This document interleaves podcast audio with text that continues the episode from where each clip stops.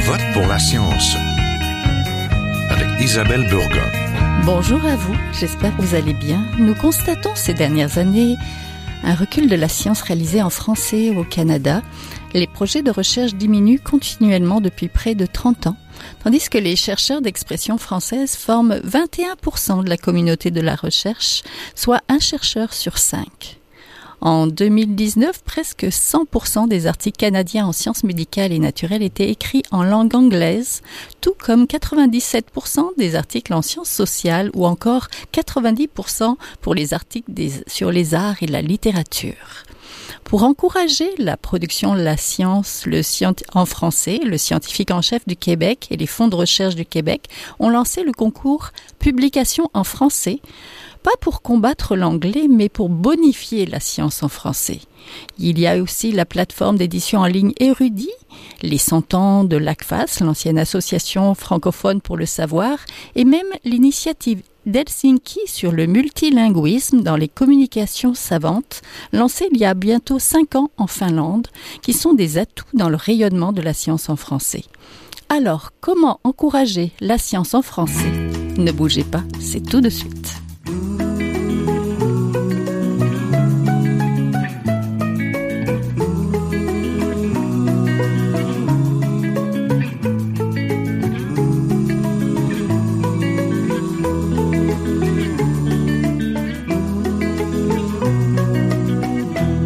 Je vote pour la science aujourd'hui. Nous nous interrogeons sur le recul de la place de la science en français au Québec et au Canada. Comment reconnaître l'avantage certain de l'anglais et surtout comment encourager la production d'articles et de recherches en français? Pour en parler, je suis en compagnie de Sophie Montreuil, directrice générale de l'ACFAS. Bonjour. Bonjour Isabelle. Je suis aussi en compagnie de Vincent Larivière, professeur titulaire à l'école de biblio-économie et des sciences de l'information de l'Université de Montréal, titulaire de la chaire UNESCO sur la science ouverte et directeur scientifique d'Érudit. On va voir ce que c'est. Bonjour. Bonjour. La science en français recule au Canada depuis environ 30 ans et pas uniquement dans les sciences naturelles ou en santé. Même les sciences sociales se publient de plus en plus souvent en anglais, comme les experts le constataient au Forum international sur la science en français euh, déjà en mai 2023 à Montréal. Professeur Larivière, je vais commencer avec vous. Quelle est la place du français dans les publications comparativement à l'anglais. On parle évidemment des publications d'ici. Oui, bon, effectivement, euh, il y, a un déclin du français qu'on observe euh, au Québec, au Canada, et qu'on observe un peu partout dans le monde, en fait. Et, dans les faits, ce que l'on voit, c'est un déclin de toutes les langues qui ne sont pas l'anglais. Donc, euh, mhm. l'espagnol va décliner, le, en fait, toutes les autres langues qui ne sont, sont, pas l'anglais. Donc, il y a une grosse différence entre les domaines. Dans les domaines des sciences naturelles, dans les domaines des sciences médicales, il en reste à peu près plus. Mm. Euh, on va avoir quelques articles dans des revues bilingues qui vont être en français. Dans les sciences sociales et humaines, il en reste encore, mais force est de constater qu'il s'en fait de moins en moins. Euh, tous les incitatifs dans la communauté scientifique, en fait, nous poussent à, diffuser en anglais. Madame Montreuil, vous, euh, de votre côté, la CFAS a célébré 100 ans avec la même mission de promotion de la recherche en français en 2023. Mais ça reste difficile de percer en français euh, au Canada et au Québec quand on est un chercheur euh, qui veut publier en français. La question est vaste et euh, on pourrait y répondre de plusieurs façons. Je vais prendre l'angle canadien, si vous permettez. Je vous permets pour illustrer les différences entre ce qu'est euh, faire de la recherche en français quand on est, par exemple, comme Vincent, professeur à l'Université de Montréal ou à l'Université de Sherbrooke ou à l'Université Laval, peu importe, et faire de la recherche en français quand on est dans une, en francophonie canadienne minoritaire, dans une université francophone ou bilingue ou anglophone.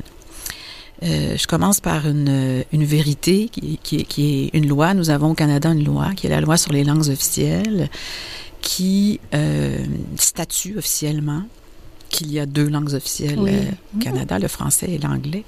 Et dans la dernière mouture de la loi qui a été adoptée en juin dernier, il y a pour la première fois, la première version de la loi date de 1969, il y a pour la première fois reconnaissance que le français et l'anglais ne sont pas à statut égal au Canada et que le français, euh, en raison du, de la prédominance de la langue anglaise, doit être protégé. C'est une nouveauté. Dans un deuxième temps, il y a dans euh, une, un énoncé à l'article 47, je crois, je vais le trouver, l'article 41 de la partie 7, qui dit qu'il doit, qu'il devra dorénavant y avoir des mesures positives euh, pour, je vais le citer, appuyer la création et la diffusion d'informations en français qui contribuent à l'avancement des savoirs scientifiques dans toute discipline. Ça, c'est une nouveauté majeure dans la loi. Et cette reconnaissance du français qui n'a pas le même statut que l'anglais et cette apparition de la notion d'avancement du savoir en français et de la nécessité de le protéger. La question ne devrait pas se poser quand on fait de la recherche en anglais, on ne se pose pas la question est-ce que je vais déposer ma demande en français ou en anglais? Quand on est un chercheur francophone, on doit se poser la question et on doit ou on y donne une certaine réponse qui nécessite, qui est presque un acte politique en quelque sorte. Donc, c'est, il faut vraiment que cette situation-là cesse. Oui. Professeur Larivière, vous vouliez réagir? Oui. En fait, ça, va encore plus loin, la question de la, langue des demandes, parce qu'évidemment, il y a la question des bureaux de recherche, mais quand on soumet sa demande, disons, au CRSH, au Conseil de recherche en sciences humaines, euh, et qu'on le fait en français, il ben, faut que le CRSH trouve des évaluateurs, des comités mm. qui sont, qui sont bilingues. Et donc, évidemment, ça réduit le, le pool, si vous voulez, en bon français, le bassin de, de, de gens qui peuvent l'évaluer. Euh, et donc, et donc bon, euh, comme chercheur, on est pris dans un choix. Ce que l'on veut, c'est d'être financé. Mm-hmm. Et on veut, on veut obtenir ce financement-là parce que c'est au cœur d'une part de nos moyens pour faire de la recherche, mais aussi au, cœur de notre avancement de carrière. Donc, il y a la perception dans la communauté que si on dépose notre demande en anglais, bon, on a davantage de chances d'être financé parce que bon, on a plus de chances de tomber sur un évaluateur qui serait peut-être positif. Euh, et un évaluateur qui est peut-être un peu plus loin, plutôt que si la demande est en français, ben, ça demeure des gens qui sont au Québec ou au Canada français ou, euh, ou en France. Et donc, on voit en fait dans les données un déclin mm. des demandes qui sont faites, euh, qui sont faites en français à tous les niveaux, en fait, dans les organismes subventionnaires fédéraux. Oui, bon, ben, parlons-en. Publier en anglais, c'est souvent une question de prestige, de carrière et d'argent. La science en anglais présente l'avantage d'être plus souvent financées. Par exemple, les demandes en français qui récoltent les subventions représentent à peine 2% du, des budgets des instituts de recherche en santé du Canada. Est-ce que ça serait donc d'abord et avant tout pour une question d'argent? Ben, en fait, je dirais que c'est pour une question de capital. Donc, on va voir le ah. concept de capital, du capital économique, mais aussi dans le champ scientifique, beaucoup de capital symbolique, la question de la réputation. Et, et, dans, les, dans les faits, l'importance qu'on accorde à une langue, c'est un peu reconstruit social. Il n'y a, rien d'intrinsèquement meilleur à publier en anglais que de le faire en français. Mais en termes de réputation, mm-hmm. les revues en langue anglaise, qui sont plus souvent perçues comme étant internationales, qui appartiennent plus souvent des fois à des grands éditeurs prestigieux, ben, donnent aux chercheurs davantage de ce capital symbolique-là. Quand on publie en français dans nos revues nationales, qui sont par ailleurs excellentes, c'est perçu comme étant des résultats, bon, de moindre importance, qui sont un peu plus locaux, alors que quand on publie en anglais, ben, on s'adresse au monde entier. Donc, il faut un peu renverser cette perception-là d'une, si vous voulez, d'une relation entre qualité euh, et langue et, donner aux chercheurs donc des incitatifs. Parce que puisque c'est un, puisque c'est un construit social, on peut dire collectivement, ben, le français c'est aussi bon que l'anglais. Et c'est ce qu'ont fait certains pays. Donc, par exemple, euh, le Brésil dans ces mécanismes d'évaluation, donne autant d'importance aux articles écrits en portugais, publiés dans les revues brésiliennes, que ceux qui sont publiés dans les revues euh, internationales en anglais. Et donc ça, c'est un choix que l'État fait et qui favorise donc justement la, la, place du portugais. Et dans les faits, on parlait du déclin du français et des autres langues. Le portugais est à peu près la seule langue avec l'anglais qui est en croissance dans le champ scientifique depuis 20 ans. Oui, ben c'est ça. Ça prend peut-être un peu plus de sous soutien financier. Mais je voudrais qu'on reparle un petit peu des chiffres. Donc, plus de 90% des articles scientifiques au Canada se publient en anglais. Mhm.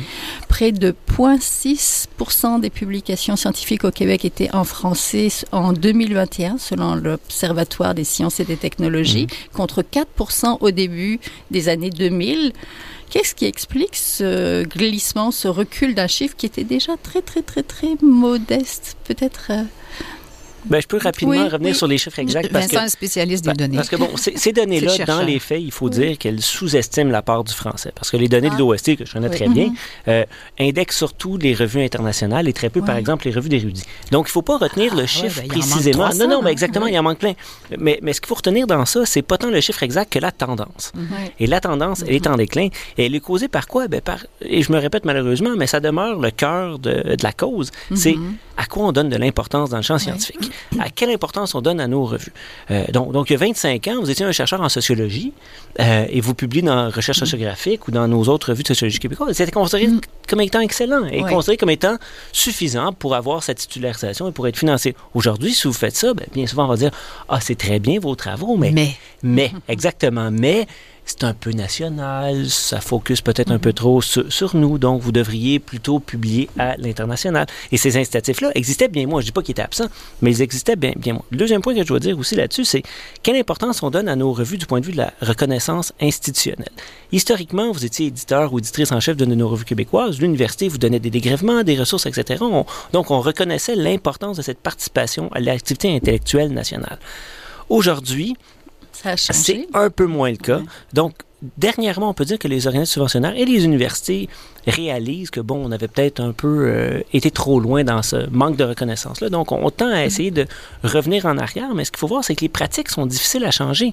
On a une nouvelle génération de chercheurs et chercheuses à qui on a vendu l'international, à qui on dit non, non, finalement, ce serait peut-être pas pire de revenir en français. ce qu'il faut voir aussi, le dernier point que je veux dire là-dessus, c'est que le capital symbolique s'octroie aussi beaucoup à l'échelle internationale. Mm. Nos sociologues, historiens, philosophes québécois font partie de la communauté d'ici, mais vont aussi dans des colloques un peu partout. Puis la langue d'échange, ça demeure l'anglais. Euh, et puis les prix, etc., sont souvent en anglais. Donc, il faut trouver une, façon, en fait, à l'échelle internationale de permettre ces échanges-là sans que tout passe par l'anglais. on peut revenir sur les questions de traduction si vous voulez. Vous êtes toujours à Je pour la science, là où la science rencontre la politique, une émission produite par l'agence Science Presse. Vous pouvez visiter son site internet au sciencepresse.qc.ca. Madame Montreuil, nous sommes cependant dans un moment favorable.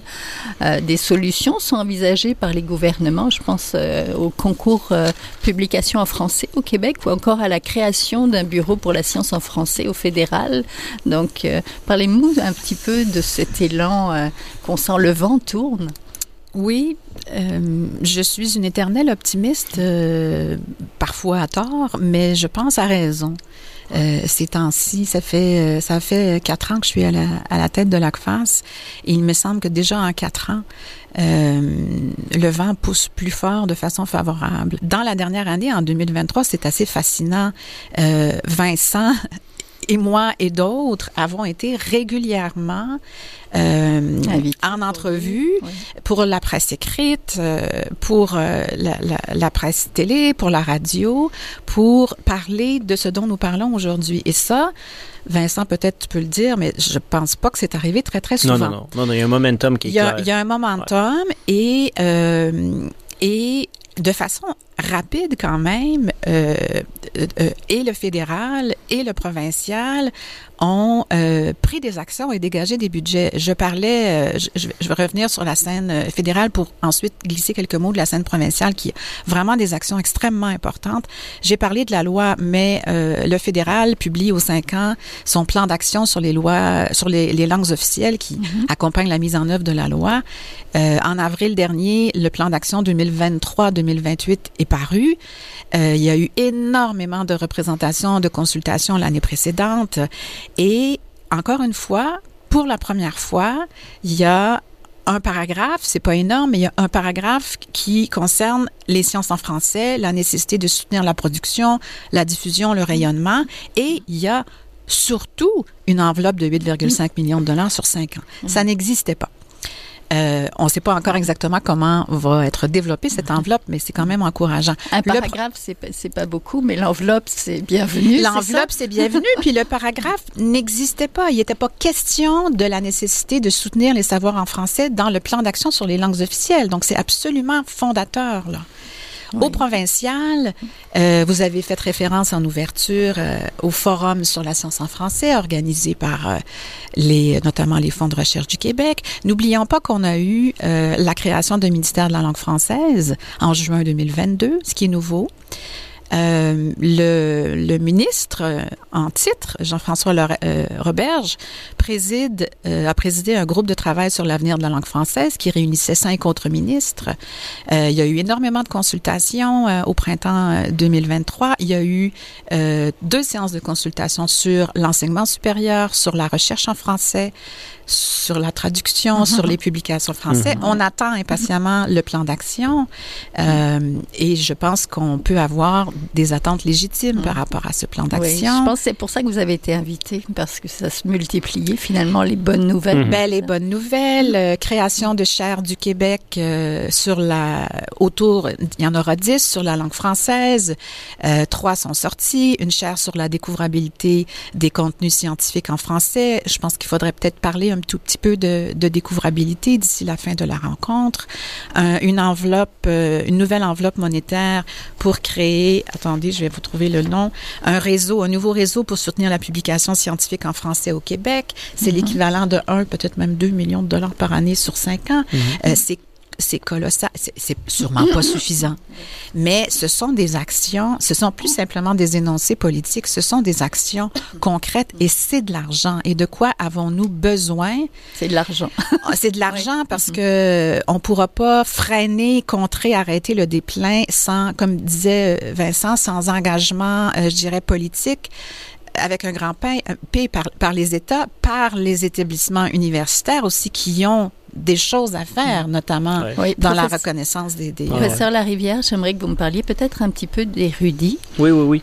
Eh ben, je veux quand même rapidement, si vous me permettez, rebondir sur ce que Sophie a dit, c'est que là, évidemment, il y a de l'argent dans le système, il y a des mécanismes qui ont été mis en place, mais il va falloir que ça percole dans les universités, dans les départements et, dans les communautés. Oui, oui, exactement. Et ça ça mm. sera pas simple à faire parce qu'il faut un peu défaire ce qui existe dans le système depuis une trentaine d'années. Puis alors qu'on voit un assez grand appétit dans le domaine des sciences sociales et humaines, mm-hmm. qui est l'endroit en fait où il reste quand même du français. Mhm. L'appétit en sciences, honnêtement, je le vois un peu moins. on, voit, on le voit malheureusement avec les, prix pour la publication en français, alors qu'on est en mesure de trouver des gens euh, qui, qui ont écrit des articles en français et donné ces prix-là euh, dans le domaine des sciences naturelles puis des, des, sciences, euh, des sciences sociales. Ben, en, sciences médicales, ça va être un peu plus difficile de trouver des papiers. Donc, il y a vraiment un mhm. enjeu ici réel que ça s'en aille dans les programmes de formation des étudiants et des étudiantes. donc, que, qu'on forme cette nouvelle génération-là, pas au tout à l'anglais, mais euh, plutôt avec une diversité, si vous voulez. Parce que la place du français, comme j'ai dit tantôt, elle est analogue à celle des autres langues. Et ce qu'il faut faire, c'est renforcer une diversité de langues et non pas juste le français. Si on reconnaît diverses, diverses langues, ben, le français va augmenter avec, avec le reste. Maintenant, par rapport à Érudit, donc, Rudy est né il y a 25 ans comme étant euh, la plateforme québécoise, francophone, si vous voulez, de, de, de diffusion des, des revues savantes. Elle est née d'un besoin euh, qui est causé par le fait que, bon, quand le numérique arrive, les revues anglophones s'en vont à peu près toutes vers les éditeurs commerciaux. Mm-hmm. Pourquoi? Parce que les éditeurs commerciaux disent, il y a de l'argent à faire avec, avec ces revues-là. Et là, donc, nos revues en français euh, se retrouvent un peu toutes seules. Et donc, de, par cette nécessité-là, on a créé quelque chose qui est très fort et qui, aujourd'hui, fait contrepoids à l'édition commerciale. Donc, on a à peu près 300 revues savantes aujourd'hui, principalement dans les domaines des sciences sociales et humaines.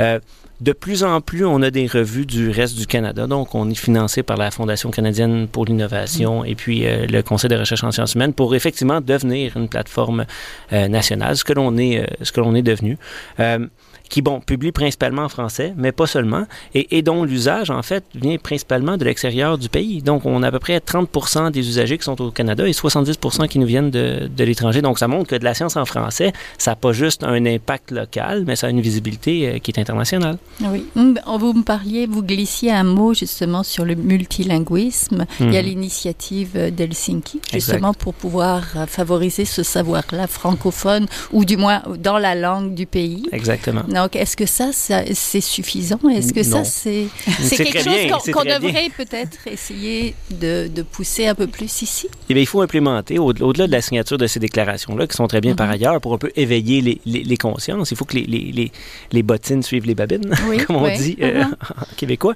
Euh, donc, donc, donc, ça prend effectivement un changement des pratiques. Et le changement des pratiques je pense qu'il passe par les universités, il passe par la reconnaissance institutionnelle euh, des, des, des, publications en français. Il passe aussi, puis, puis dans toutes les langues, dans les faits, là, mm -hmm. euh, autres que l'anglais, on pourrait dire, euh, il passe aussi par la reconnaissance chez les organismes subventionnaires. Et évidemment, si les organismes subventionnaires arrêtaient de permettre au comité de considérer la langue de publication ou la revue où c'est publié comme étant un marqueur de prestige. Puis là, il faut oui. parler quand même un peu du facteur d'impact, qui est oui. un indicateur qui est au cœur de l'évaluation euh, des chercheurs.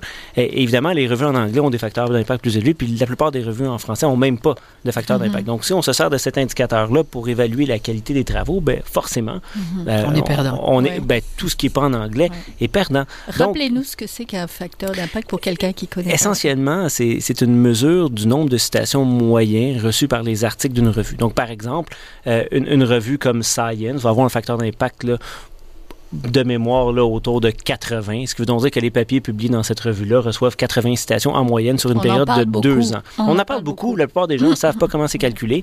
Ouais. Euh, c'est un indicateur qui, qui nous donne une idée globale, si vous voulez, mm -hmm. du prestige de la revue.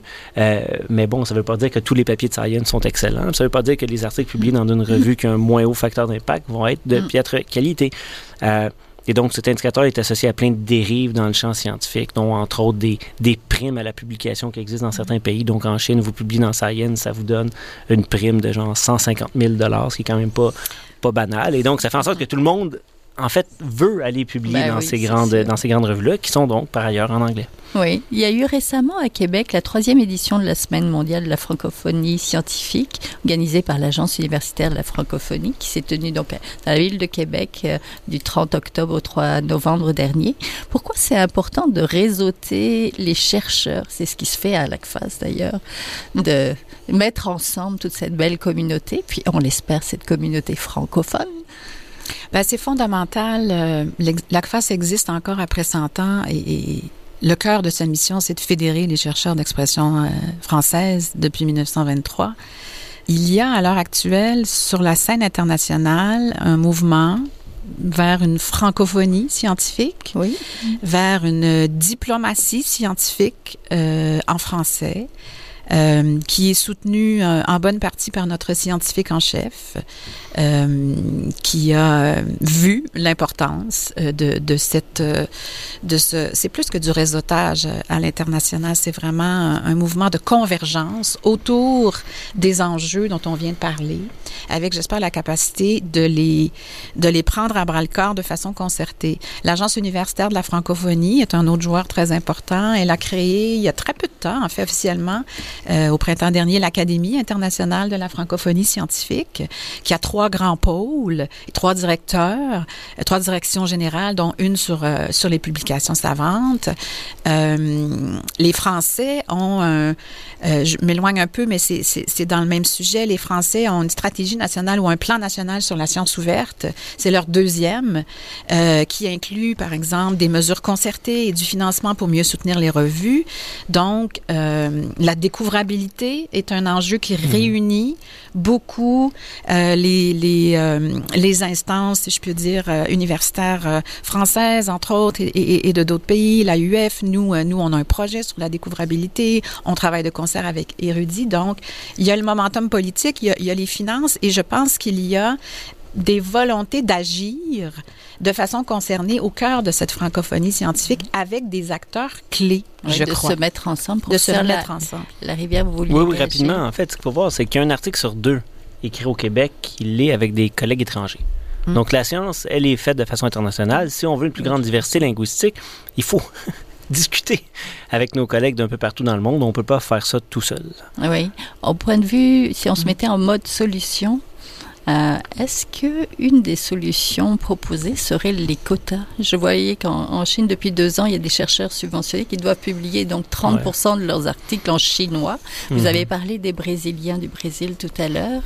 Est-ce que les quotas, ce serait quelque chose C'est pas évident les quotas. C'est pas non. évident. Puis l'exemple chinois est intéressant parce qu'ils n'ont jamais réussi. Effectivement, même en Chine, n'ont pas réussi à à, à, vraiment faire respecter les quotas par, euh, par les scientifiques. Donc, je pense pas qu'on soit capable ici. La première étape, c'est de reconnaître une diversité linguistique dans les comités d'évaluation, -hmm. dans les comités de promotion, de soutenir la recherche en français, soutenir les institutions qui diffusent la recherche en français, comme les revues, comme les plateformes, soutenir des initiatives qui, qui, visent à bon permettre cette, cette plus grande diversité-là.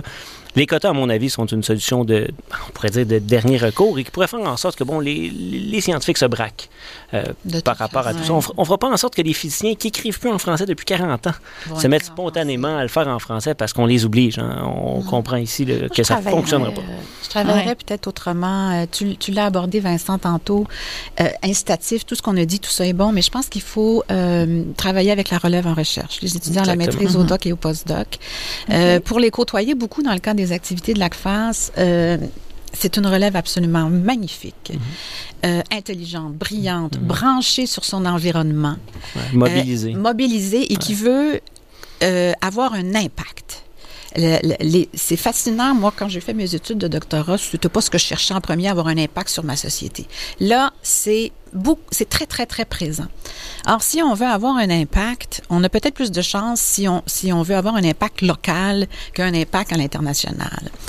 Euh, et euh, D'où l'incitatif à publier en français. Vincent pourrait le dire mieux que moi. Quand on choisit de, de, de publier dans une langue, on on peut être amené à faire un choix qui est sur son objet d'étude, qui va avoir une, une, corrélation internationale ou non, ou anglophone ou non. Sciences humaines et sociales, euh, on peut légitimement vouloir s'intéresser et étudier des problématiques locales, des enjeux locaux pour remédier à des problèmes dans notre communauté ou notre mhm. pays, bon, etc. Donc, si on travaille en français, si on veut, avoir un impact, on veut améliorer les conditions de vie de soi-même et de ses proches, euh, on travaille sur une problématique locale, on est au Québec ou en francophonie minoritaire, on travaille en français, on étudie en français, on publie en français. Et là, on a une chance d'alimenter, par exemple, les politiques publiques. C'est assez fascinant. Euh, donc, je pense qu'il y a, je ne sais pas comment diriger la relève vers ça, mais on le sait qu'ils sont, sont pris dans ce mouvement vers la publication en anglais dans plus de domaines que d'autres. Mhm. Mais je pense qu'il faut leur faire voir qu'il y a comme une équation très simple dans l'apport de votre recherche. Où voulez-vous que cet apport soit? Mhm. on a un peu un choix, en fait, qui est intéressant ici entre publier en français puis dire, bon, on a un impact sur le Québec ou publier en anglais et avoir un impact sur personne. Hein? Parce qu'il faut voir, c'est que nos, travaux de recherche en français vont répondre aux besoins de nos communautés ici. Immédiate. exactement. Et on peut dire que c'est en grande partie la mission de nos universités. C'est ça pourquoi, mm-hmm. collectivement, on a créé des politiques de la science qui forment des nouveaux chercheurs, qui, euh, qui permettent à des chercheurs comme moi, des profs comme moi, de, de, passer une grosse partie de leur temps à travailler sur ce qui les intéresse. oui, euh, il faut qu'on se quitte là maintenant, euh, mais on, on, on, pourrait poursuivre cette conversation pendant longtemps. Merci beaucoup, en tout cas. Merci Sophie Montreuil, directrice générale de l'ACFAS, euh, d'être venue nous parler. Merci beaucoup Vincent Larivière aussi, professeur titulaire à l'école de biblioéconomie des sciences de l'information de l'Université de Montréal et titulaire de la chaire UNESCO sur la science ouverte. Euh, il ne faut pas que vous rajoutiez d'autres titres parce que ça commence à être long, mais merci beaucoup d'être venu aussi nous parler donc de la place du français qui diminue, qui s'amenuise, mais il y a des beaux espoirs là qui s'en viennent. Merci. Merci. Merci à vous Isabelle. Voilà, c'est qui termine l'émission à la régie Daniel Fortin, à la recherche cette semaine Fanny Robarcher, à la réalisation et au micro Isabelle Burguin. Je vote pour la science est une production de l'agence Science Presse avec Radio VM. Réécoutez l'émission si vous l'avez aimé, partagez-la et visitez également la page de l'émission sur le site de l'agence Science Presse. Passez tous et toutes une très belle semaine à notre antenne. Hua est un chercheur typique de ceux pour qui les progrès de la